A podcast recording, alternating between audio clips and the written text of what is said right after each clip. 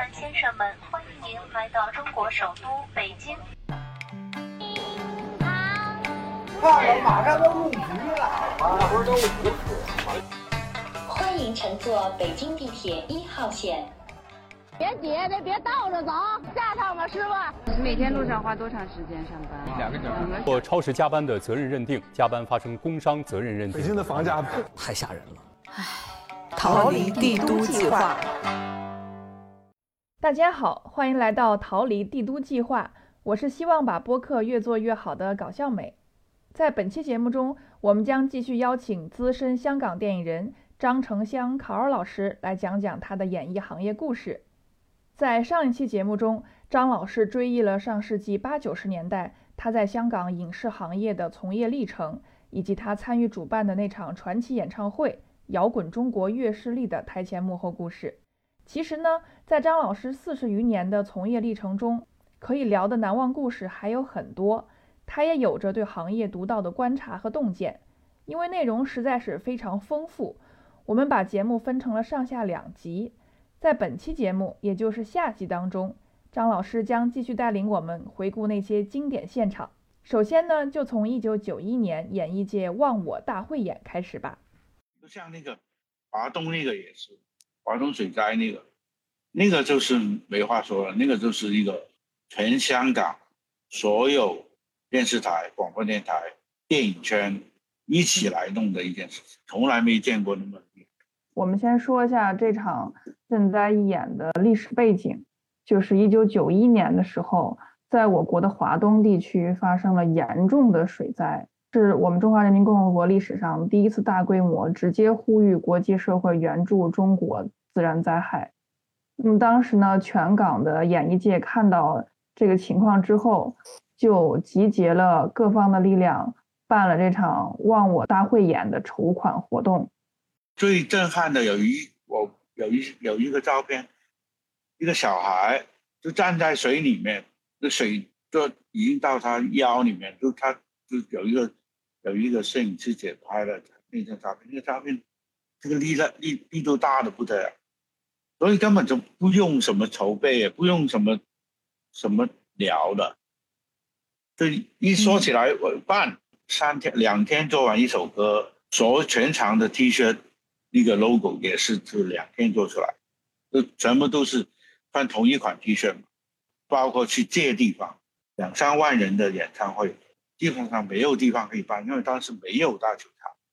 但香港当时最大的就是红馆，只能坐一万人，而且红馆是政府，所以呢，你要去申请其实很难。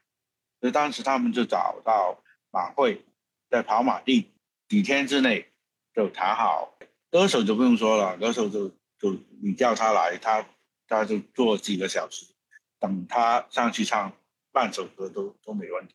就第二天吧，他开会，然后谭咏麟就跟当时我老板就是商业电台的总经理余征说。于正英文名字交给你，因为我站在旁边，所以我整个是一个历史见证人。嗯，然后谭咏麟就跑去跟跟于正说 w i n n e 我们我们我们把弄一首主题曲好不好 w i n n e 说好。然后谭咏麟我说我我想用一个 Beach Over Troubled Water。嗯，那 Over Troubled Water。对，实在太对了，那用那首歌的名字是这个意思。然后就很快啊，就马上跟跟，因为你这有版权的嘛，马上去跟跟唱片公司拿版权，马上拿到，然后拿到以后就同一个时间拿到，基本上是，同一拿到以后啊没有还没拿到，知道一定拿到，所以就就就说明天录音，那明天录音怎么办？歌词怎么办？我们就同时找了某一个歌填词人，还还有周礼茂，同时写。就看谁先写出来，结果是周礼茂先写出来，而且写得很好。我记得我是晚上把录音带交给他们，然后第二天歌词就出来，歌词出来就当天就去录音室录音了。这首歌的中文版的名称叫《滔滔千里心》。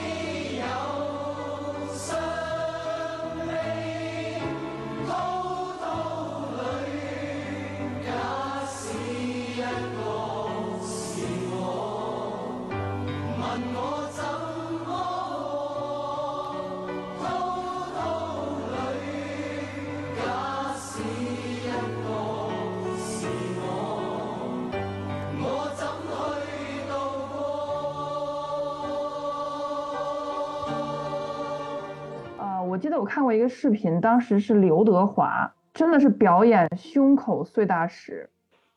当时的特特技演员小黑，柯受良，对柯受良，他当时就表演一个在一个那个舞台上面开那个摩托车飞过一个人链，人链有三层，最上面有一个梅艳芳从那个梅艳芳头顶飞过，骑那个摩托车，这其实这个才是最危险。当然，我们对小黑他的技术很有信心，可是。那个场地，他他又不熟，非常之紧张啊！我就嚟緊啦，嚟緊啦！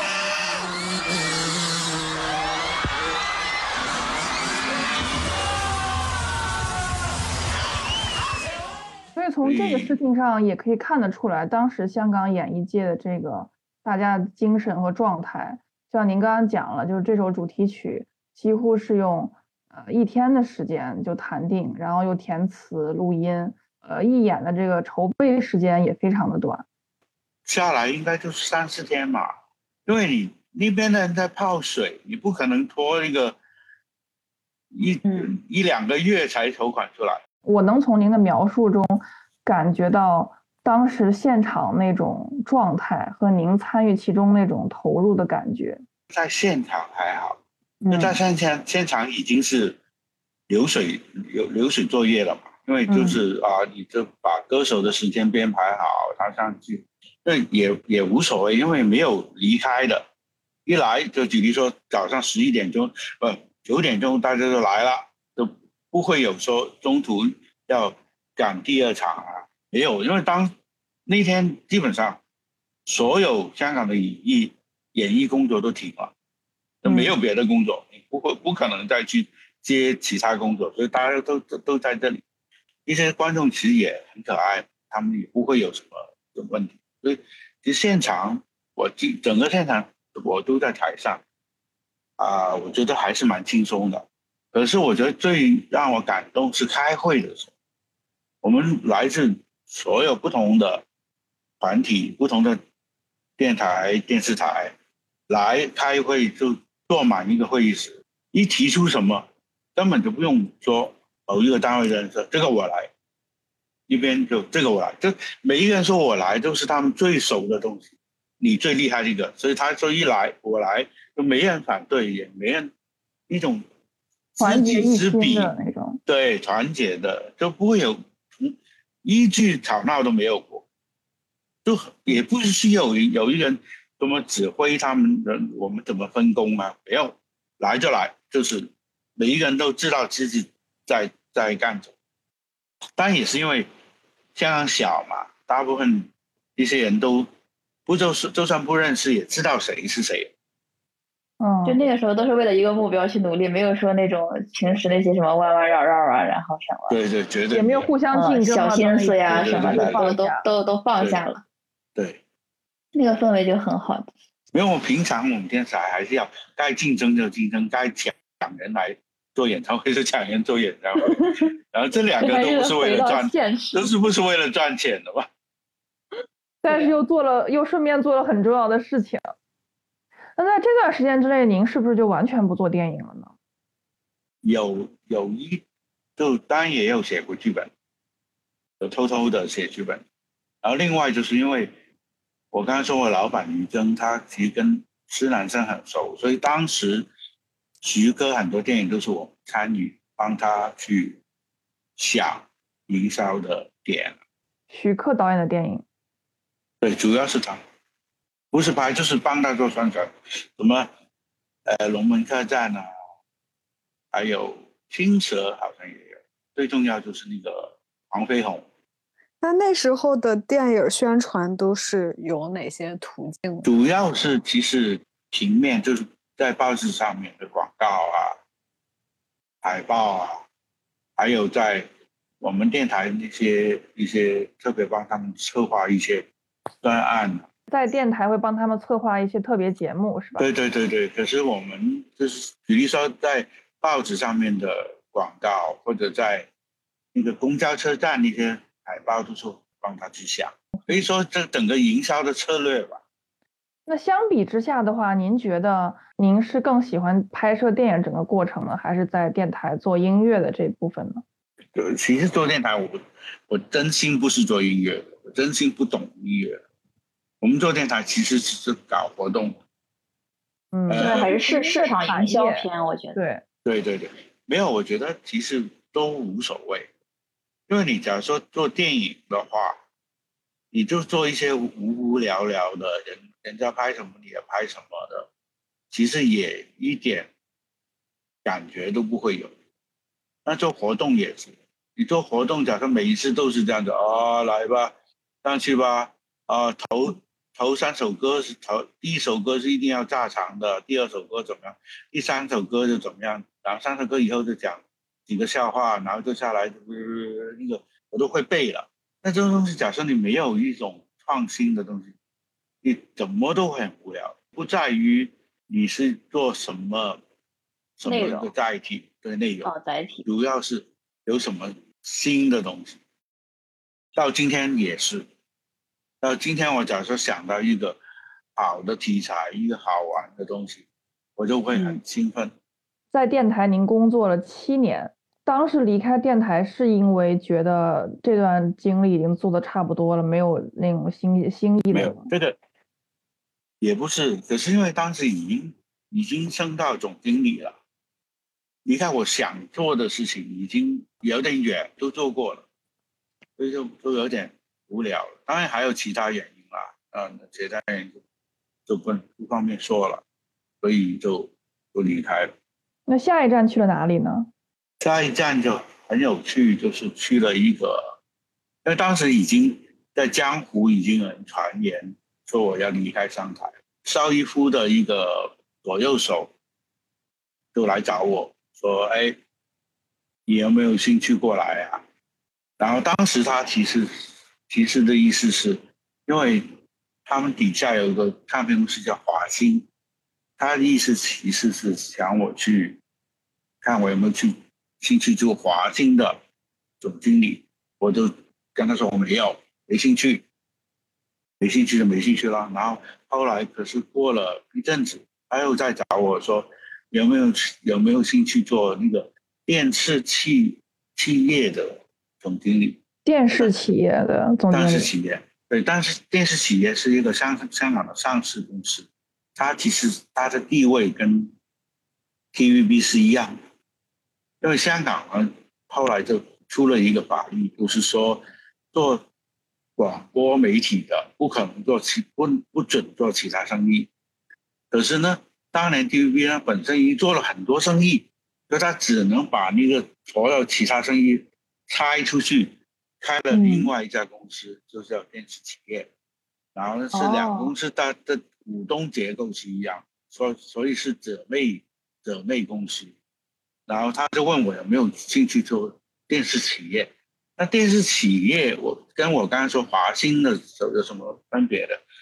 电视企业，华兴是电视企业的下面在下面的一个子公司，所以他突然他跟我说，你有没有兴趣是连升两级去母公司最大最顶头的公司头部的公司去当总经理？那我当然有兴趣了，那就去了。对，那这个挑战会很大吧？对。因为当然不是我喜，不是我最喜欢那种直接搞创意的事情，可是他又给我另外一个一种可能诱惑。因为我刚说嘛，他之前是 TVB 做的很多生意博出来的一个一个公司，所以当时 TVB 做很多很奇奇怪怪的生意，包括有做那个便利店，哦，很多。便利便利店都是他的，有做卖药的，有幼儿园、旅行社，有杂志社，有出版社，有唱片公司。这个业务好全面呀！对对对，反正多少我都忘。就什么赚钱什么就做后做后期，做后期的公司什么都有。嗯。还有还有动画公司。那我觉得你做这个总经理，你需要本身这个人他要很全能吧，就都懂。反正我很多事情我都有兴趣，就刚好对我，这真的是天掉下来的一个机会。它里面所有事情我都有兴趣，而且有些我做过，就包括做杂志。我之前不是那个电影双周，我是编辑，对，出版我也也有做过，反正都都有一些东西有关的，包括旅行我都有做过，所以呢，都都都当然是做很短的时间，所以我就很有兴趣了，就马上去做了，然后就其实还是蛮开心的。但是香港出那种电脑杂志。是一些很技术的，就每本书就很厚的一本，然后里面讲的都是什么什么七八六是什么，就是讲很电子科技的东西。我记得我当时出了一本杂志，我下面负责出版的同事都说不能出，不能出。那个那个那个，他们做了很多所谓 marketing 的研究，说这本书现在这类电脑书现在没在市场只对只卖几千本。所以呢，所以根本不不可能争这市场，因为没有市场，我就不行力排众议的结果，就出了一本叫《PC Home》，它是一个就是对，它是一个面对面对大众的一个对对消费性的一个一个单。封面当时我还记得用用了钟镇涛跟他儿子用来做封封面，因为叫《PC Home》嘛。PC Home 其实我是跟台湾的张宏志，台湾有一个，没有，应该是我们同时出版，因为我跟张宏志也蛮熟的，蛮熟的，我就去有呃，我去台湾跟他聊天，他说他会出这本杂志，我就说哎好啊，那你里面关于电脑，他用用很多那种有趣的画面介绍电脑怎么用啊，Excel 怎么用，我就说你把一些内容。给我，反正我我就买杂志行规是你可以，你有自己的内容，拿别人的内容也不算转载。举例说，你们知道的女性杂志叫 Harper 啊，Harper Bazaar，对，巴莎这些，巴莎，因为全部他们很多内容都是都是总公司的，或者是嗯。啊美国版、法国版什么版，然后你可看中某些内容，你就可以去向他们拿。然后就算一个内部的价钱，啊，我为什么知道？因为我我们当时的旗下的杂志社都是做啊，莎一堆女性杂志，有一本，就反正我忘记名字。是现在现在内地有的女性杂志，基本上当时我都是香港代理。哎，我在我刚才搜了一下这个 PC Home，然后我发现这个它定位很有意思，就是它很多那种科技向的内容。但是它的封面都是美女，是吗？我忘了。嗯，非常感觉很吸引宅男的那种。对对对对，我时间不长，因为中间有那个大股东之间的较劲，最后是其中一个大股东恶意收购了另外股东的股份。而在那个时间里面，我我其实我觉得比较有意思的是，我发觉。签了，我签了两个歌手，现在都还在，一个就是陈奕迅，一个是陈奕迅，一个是杨千嬅。哦，是他是他们两个当时参加那个歌唱比赛吗？对，为什么呢？他们不是一个冠军，一个亚军吗？对，一个季军。在我之前的所谓新秀比赛，都是以貌取人，有些就是就是长得不好就不要，就会都哪怕唱得好也不要。对我去的时候，我们刚好那届，我就跟我的那个华星的总经理说，我们改一下吧。我们从选评判开始，就告诉大家，我们是认真的，要找能唱，要签实力派。对，所以我们找一堆评判来，都是一些专业的，什么音乐专业的评，对，包括什么台湾，我是找了小虫。就写音乐那个小日本也找了一个 Luna C 的鼓手过来，一个乐队的鼓手过来，结果就是大家都攻就投，因为陈奕迅那子很不漂亮嘛，很卖相很差嘛，也没有什么台风嘛，可是他实在是唱得好，所以所以就冠军。夜更深，去更是贴近，一刻快乐欢欣，美梦内浮沉，仍是照旧过后当没发生，不再需要负上责任。归家抱着你，又再共度黄昏。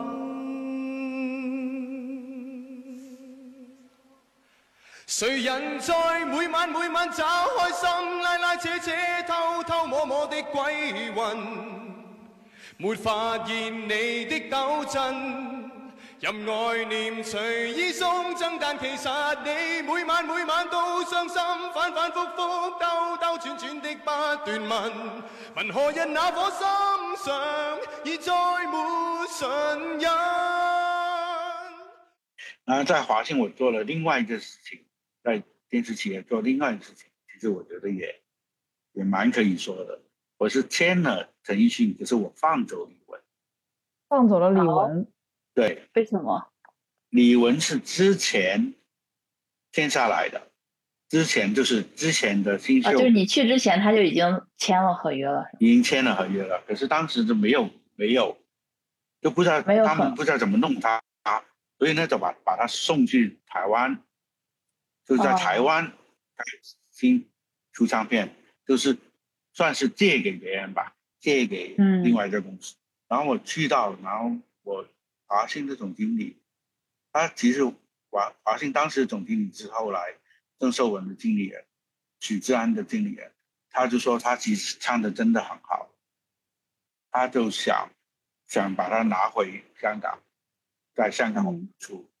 然后来我看之前签的合约，呃，当时其实台湾那家公司已经在抢他，我在看我们的合约，我们的合约签的很差。真的要打官司，其实是打不过，很难打啊！所以我我就去见了李玟妈妈一次，就是说，你们假设真的想继续留在台湾，我叫你回香港，因为我们好像没有台湾没有公司，我叫你回香港没有什么用，没有什么，那好我放你走吧，你去跟台湾签约吧。结果他就。就跟就帮他出唱片的公司其实是索尼了，索尼的姚谦主要是姚谦帮他就就签的约，然后就在台湾大红大紫。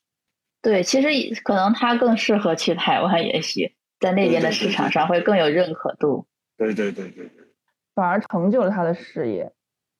不得不要感叹一下，考尔老师真的是一个不只是见证历史的人，是一个改变历史，哎。影响了这个华语乐坛的没有神秘 大佬，绝对没有，绝对没有。我我不签陈奕迅，他也可以出来。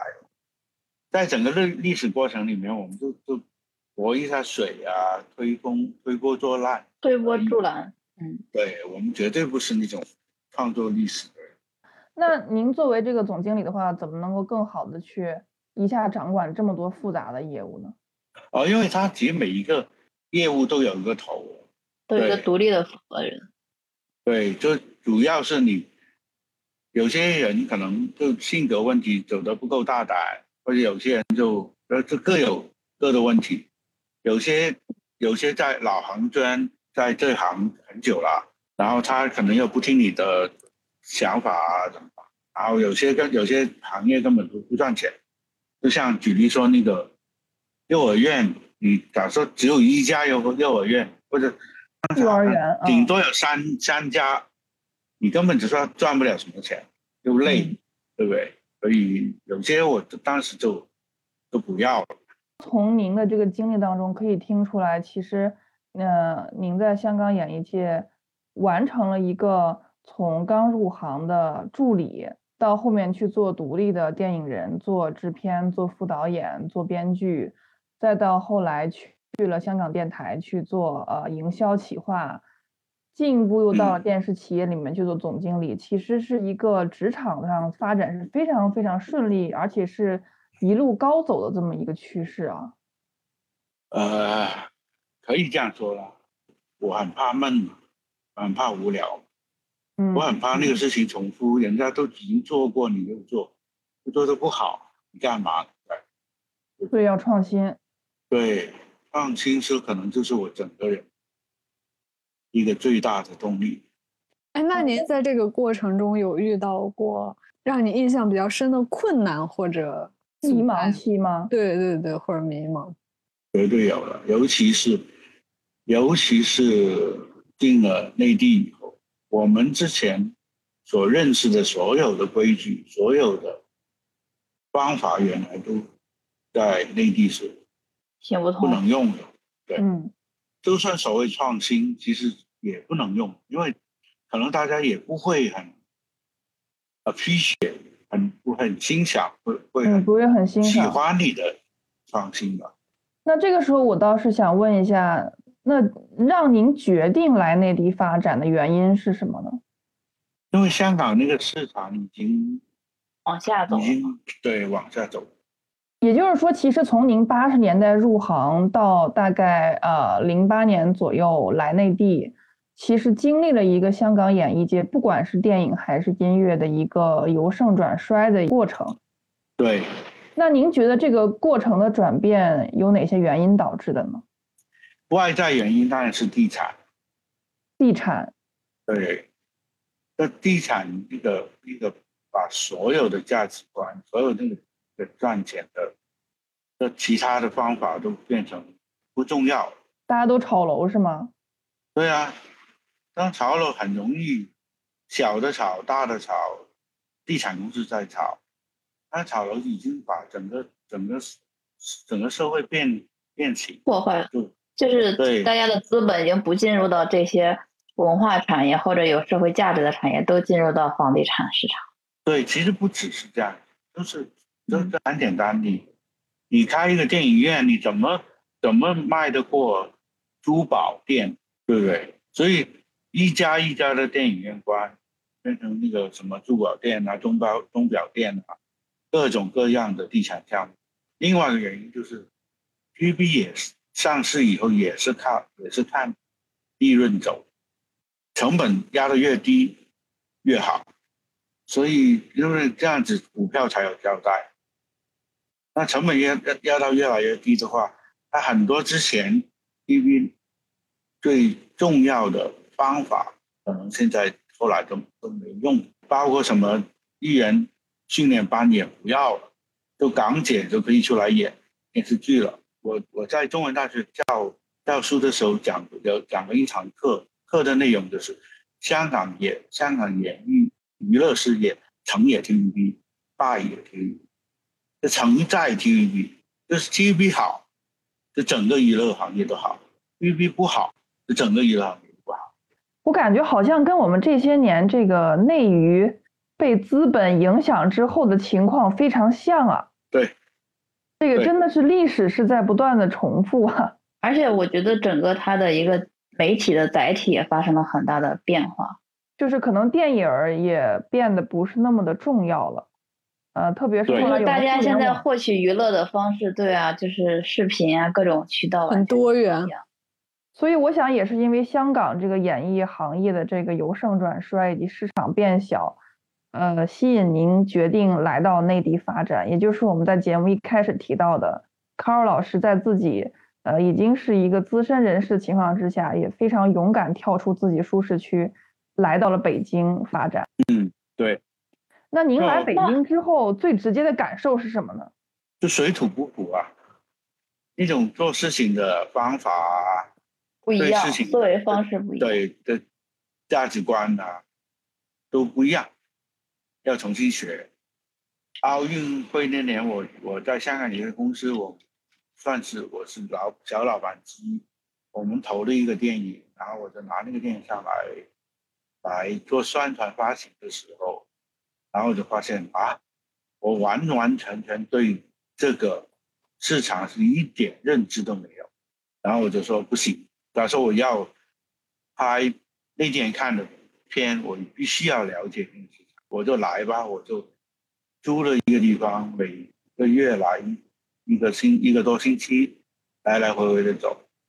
然后当时喜欢的北京不得了，因为天又蓝，空气又好，生活又方便，阿姨十块钱一个小时，那个洗衣服可以来收衣服送回来，半夜可以点小吃外卖。对外卖宵夜，这个在香港是很难想象的。对对对啊，对如果从香港刚来，是不是会觉得内地的物价非常便宜？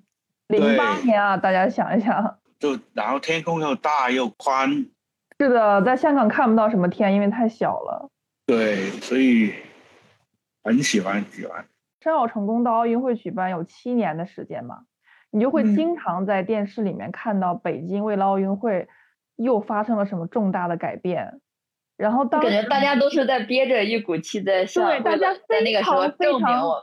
是的，大家非常非常向往去北京，而且非常向往能够去北京感受这种时代的巨变。其实我知道，在这之前啊，就像刚才那个卡尔老师讲过的一样，当时您又算是重新回归了电影界，呃，也做独立制片人，像制作了像《杀破狼》这样电影。那工作层面，您刚刚有讲到这个水土不服的方面，能举一些具体的例子吗？不能，不能，这个得罪人。对这个绝对对不能说，是吧？对，那比较隐晦的，比如说是在谈判当中啊，还是些项目推进当中，您感到有哪些方面的困境或者困扰呢？两套语言。两套语言，主要是对，我没有说，我不是说那个香港有多高大上，就是香港其实也不正规的，香港做电影其实很不正规的，就就完全不是好莱坞那一套。可是内地呢，就什么都不是，它在一个没有还没有工业工没有工业化，还没有工业化的行业里面，假装有工业，反而是缺少了野蛮生长。野蛮野蛮生长生长。香港为什么当时好？就是，哎，真的，大家觉得那个市场，因为有量，就无所谓啊，就觉得那个题材，甚至一个导演、一个一个演员，没有什么票房记录，可是大家都愿意说，没关系，去吧，啊，新导演来吧，新演员来吧，当当男主女主吧，试一下。对啊，就野蛮生长啊，当然都是这样子的。谁有一点名气，刚出来，Twins 啊，就拍电影，就就是有就就就找机会的是他们拍。而且 Twins 最早拍电影不是英皇投，不是啊所谓啊我投我的艺人，不是的。嗯英皇最早的电影是美亚投的。这美亚为什么投英皇？他也不是因为跟杨受成熟，就是因为大家都觉得没关系，嗯、两个女孩子红，我们就拍个电影来写剧本，为他们做做定做一个一个剧本，把它捧上去，就这样野蛮生长。香港才是一个乱来的世界，就不断的来乱来，就可以拍出拍出一些很不一样的多元化的电影。可是这里呢，大家都好像很专业，可以啊，先拿个剧本再给一群人来看看，一群人呢可能也没有写过多少剧本，然后开始又去又去做各种的主观的、非主观的调查，所谓大数据啊，blah blah blah blah，然后做一轮这个东西，然后呢，好莱坞的该学的他们都学会了，可是呢，最终要学的也也没有学，也学不来，因为好莱坞的方法其实它是一个，它不是一个创作的事情，它是一个财经的事情，它是财务的事情。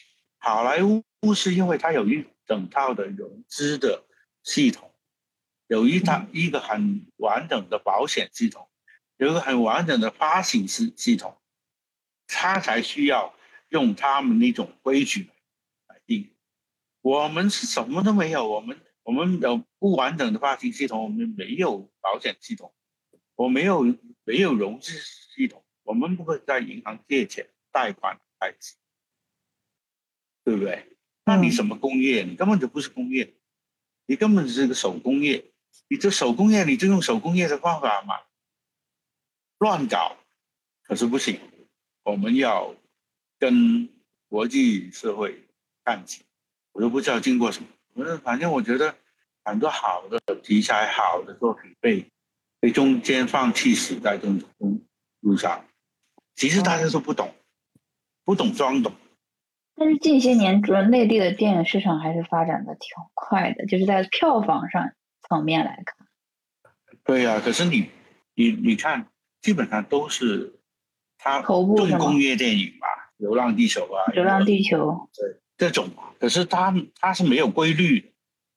嗯，就是它不是成产呃，就是批量的那种可以复制的体系化的。对对对对对，像好嗯莱坞可能一出它十几二十部这一类的，它都能够有一个套路去成功，对或者对对对，所以当这个产业没有办法体系化、工业化的时候，其实它就会非常的不稳定，也会让项目的成败变得很扑朔迷离。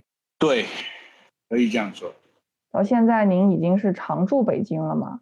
那您觉得这个电影市场有没有一些变化呢，或者进步？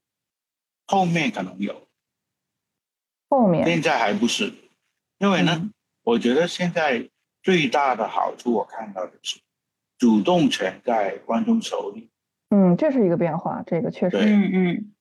所以慢慢慢慢观众会教会一些所谓制片，呃所谓公那个电影从业员，教会他们、你们怎么才能有系统系统的怎么去去学习观众要什么。是的，我我也觉得，因为我觉得前几年好像更乱，就是真的是对，而且我觉得前些年确实出现了一个在资本对这个电影市场的这个扰乱之后，有很多电影确实是很很多烂片儿。对，很很很圈钱的电影，而且会卖概念啊，会卖明星啊，也但质量咱们就不说了哈。这种事情嗯是非常打击到观众进电影院看国产电影的信心的。香港电影史就是在这里，香港电影的台湾电影史也是在这里。有有些国内的电影从业员是很认真的啊，过去几年淘汰了一堆不是很认真的人，所以剩下来对，现在圈钱的人是吧？对剩下来的应该会好一点。会不会就疫情这几年刚好就是让一些不怎么挣钱、想挣快钱的就出去了？退出了，直接退出。可是疫情的坏处就是，当当观众养成一个去电影院的习惯，就嗯打断了。我一开始说去电影院的习惯，一个很重要的事情，就是韩国为什么票房那么厉害，那么小的一，就是他们观众有一个上电影院的习惯，就变成他们生活的一部分。我们刚开始养养成那个习惯，就是每两一两个星期大家会去，尤其主主要城市嗯。的人，就会一两个星期会去看一部电影，呃，无论好不好看，就去电影院是一种生活的方式嘛。疫情三年就把这个打断，那大家发现宅在家里面看，看直播、看短视频，而且我我作为观众，我觉得现在好像电影票越来越贵，是的，哦，对呀、就是你你感觉好像就是如果你每周去看，对你来说其实花费还是挺大特别是在春节档和国庆档，其实像在春节档，我都不会去看电影儿，我都会等到后面春节档过去了，找一个周末去看，这样电影票会便宜很多。春节档去看一部都不是大片儿的电影，可能都是七八就不是三 D，就很普通的二 D，对，很普通的电影，而且是很普通的小厅，可能都是七八十块。可是可是你这样看嘛，美国美国电影一张电影票十五块美金，其实是很贵。可是芭比他们又破了一个兆的票房啊，对十亿，芭比的全球票房已经超过了十亿美金。对哦，但但是有个好的趋势，我我想到就是就是现在不是讲究下沉市场嘛，就是现在看电影的人的基数是越来越多的。是的，就就我觉得在几十年前，可能你说像我们父母那一辈，我觉得还是没有，就是看电影对他们来说还是不不是很没有这个习平常的一个。惯吧？对，但是现在你看逢年过节，我们全家就一起出动去看好几部电影，是很很普通、很平常的事情。对，可是就是过年逢年过节，对，但是所以就变成了那些春节档啊、什么国庆档啊，就变成了竞争非常激烈。我觉得今年的暑期档给了大家很多的信心，因为今年暑期档，暑期档严格意义上来讲是从六月份开始的。从六月份开始，你像《消失的她》，啊、到后面《长安三万里》，呃，《封神》，孤注一掷。其实这些电影的类型化是更丰富了，而且这些很多电影会关注到社会话题，也引发了观众的很多共鸣。我觉得是能够吸引大家去看到我们电影市场的类型越来越丰富。你像我自己去看的，比如说像《封神》，我看完以后，我是能够看到，呃，沃尔善导演带领的团队他们在非常认真的做这部系列。他确实有这个打造一个中国的类似《指环王》三部曲这样的一个野心，而且他确实很努力的在做了。就作为观众，你会感受到进电影院开始让你变得放心起来了。因为以前我们去电影院看，有时候我真的会看到烂片是吧？我觉得反而是好莱坞如果再拍像《速速度与激情》啊这种系列，真的是不会再吸引，或者说像《复联》，可能真的不会再吸引到我去看这种套路化的好莱坞的制作电影了。这个是一个很复杂的这个问题，但好莱坞是像你说进了死胡同。我们我们要我们要在世界的电影站得住脚，我们必须要有一个我自己的文化跟底来。你看，那个我们不需要不要说那是什么大导演啊，不要说，可可是你看日本，我不知道你有没有看过两年前还是去年有一个电影叫《花束般的爱情》，我看了，非常感人，嗯，对我很喜欢。它充满日本那种讲故事的方法跟跟观点，对他中间两个人没吵架，它是一种日常的细碎的一种消磨。对对，这个是很日本的，还还有很长的路要走。嗯，首先先要工业化化，先有先先多多让一些人拍出来，这已经好一点，现在已经有很多新导演。慢慢慢慢出来，就所以为什么我说那个养成那个进电影院的习惯重要？那现在电影院是跟那个视频在抢生意，要重重回他们的习惯，才会有一些冷门电影的出现。冷门我不是说艺术片，那可能有些有个电影拍的蛮好的，可能也是蛮小众的，可是那个小众不是那种。艺术片的小众啊，可是他大家没有想到他会爆，是吧？对，可是现在在在没有一个很多的进电影院的习惯的时候，这种片是最难出来，最难成为爆款。我们偶然有过这个《大圣归来》，嗯，就是这样从观众里面把它捧出来。然后《大圣归来》是一个完全放在。全世界的动动画片里面都不一样，更需要多一种这种电影。其实今年春节的时候，我有特别去支持深海，呃，因为深海我知道它聚焦这个题材嘛，它是讲了一个患有抑郁症的孩子，用一个电影去聚焦这样题材，我认为是很值得尊敬的。我特别去支持了这部电影。但是说实话，这个电影的剧情我是有一些失望的。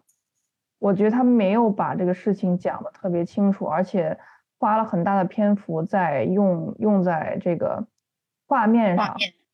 因为我看这个电影的营销，它的重点也都是放在那个画面上。对，就是说这个画面非常精美，非常好看。但是我觉得好像主创团队没有在这两件事当中找到一个平衡。嗯，就是有我一度觉得这个画面确实很美，但是我已经忘记他要讲什么事情了。这是这个是个很大的问题，所以这种情况下会让我觉得，呃，我是愿意去支持的，但是如果是这样的话，会打击到我进电影院的信心。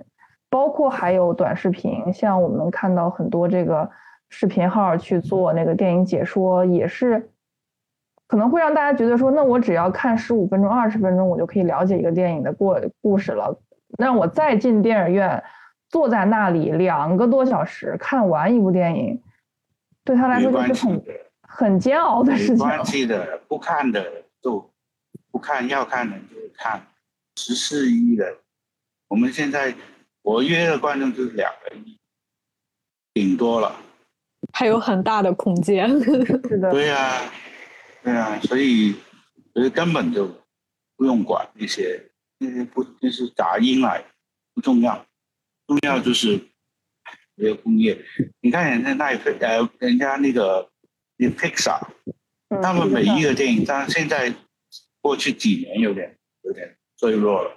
而他之前每一个一个电影的剧本改了又改，改了又改，而且改的人都是专业的，我们根本就没有，就是没有工业化，就没有这种人嘛。嗯，好的又就就反正没有，所以哎，慢慢来。那老师，其实您看，您从一二年开始常住在北京，也已经十一年了。这里的气候啊、环境各方面都跟香港差异很大。但是您也确实在北京已经算扎根儿了。您觉得为什么会让您决定常住在北京呢？除了事业方面来说，因为香港，在香港那当然香港香港可爱的，那香港这个这个地方实在是太压抑的，对不对？嗯，太压，确实地方小，很压抑。太小了，你连有一个安静的地方坐下来喝喝咖啡，都都都没有。对，周围都是人，很很俗啊。年轻一点好，都也还好，晚上还可以出来喝酒啊。现在你看去哪里呢？对不对？在香港，你要住的好一点，那那个是天文数字，非常贵的。呀，所以根本不是一个适合生活的地方。还有全世界所有的地方的一个昂贵。可是它也没有那个世界其他地方的生活的质量。你说贵，东京也贵，东京给你很多不一样的东西。纽约，纽约也很贵，纽约给你文化上的冲击很多。香港又贵有单面，就只有一个面，在北京可以在可以自由啊。啊，那您现在还在做电电影项目是吧？是以个人制作人的身份。对对对对对对对，最近想了两个的项目，就是您有想过彻底退休吗？不会，那么多可能性。我现在手头上最起码有五个项目，六个项目。哇！只要你保持永远保持一个一个好奇心，你就可以找得到。而且做电影确实是个很有意思的事情。做电影人也许真的就是一个不想退休、不愿意退休、可以一直做下去的事情。对呀，给我们很多年轻人也许也是一个启发。就是这四十年的过程，其实您经历了不止一个周期。我们现在可能处于一个周期的低谷期，或者正在恢复的这个路上。但实际上，您的这个职业生涯经历了不止一个的这种周期性。那您？可不可以最后给我们年轻人一些建议？就是当我们面对这样周期性或者在处于周期的低谷期的时候，我们应该怎么去熬过这段时间？所有都不重要，重要还是做个好人吧。做个好人。对，没有，我就说这这话比较笼统。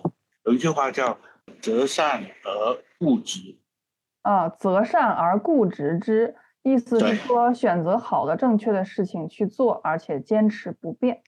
对，固执就是那固执是我觉得就从这里面来的。就别人一般说你固执有点贬义，但其实有时候也是一种。对，我觉得这个才是最重要的。那好，那最后我们把这句话送给呃所有的听众朋友们啊，今天卡尔老师的故事不仅带领了我们。去回顾了一下香港演艺行业的黄金年代，也看到了一个非常有生命力的电影从业者，他的这么一个人生经历，而且到现在，卡尔老师也依旧在电影行业里面不断的努力着，希望把更好的作品带给大家。我我在努力，希望也祝愿吧，卡尔老师能够有新项目、新的电影作品早日跟我们见面。好啊。好啊，好，到时候也许再来我们节目做客，跟大家聊聊自己的新电影。好的。最后感谢卡尔老师做客我们的逃离帝都计划。这是一位决定不再逃离、常驻帝都的香港人。大家可以通过小宇宙、苹果播客、QQ 音乐、喜马拉雅、网易云等各大平台收听我们的节目，也欢迎大家订阅我们的节目。好啦，感谢大家，再见，拜拜，再见拜拜。拜拜。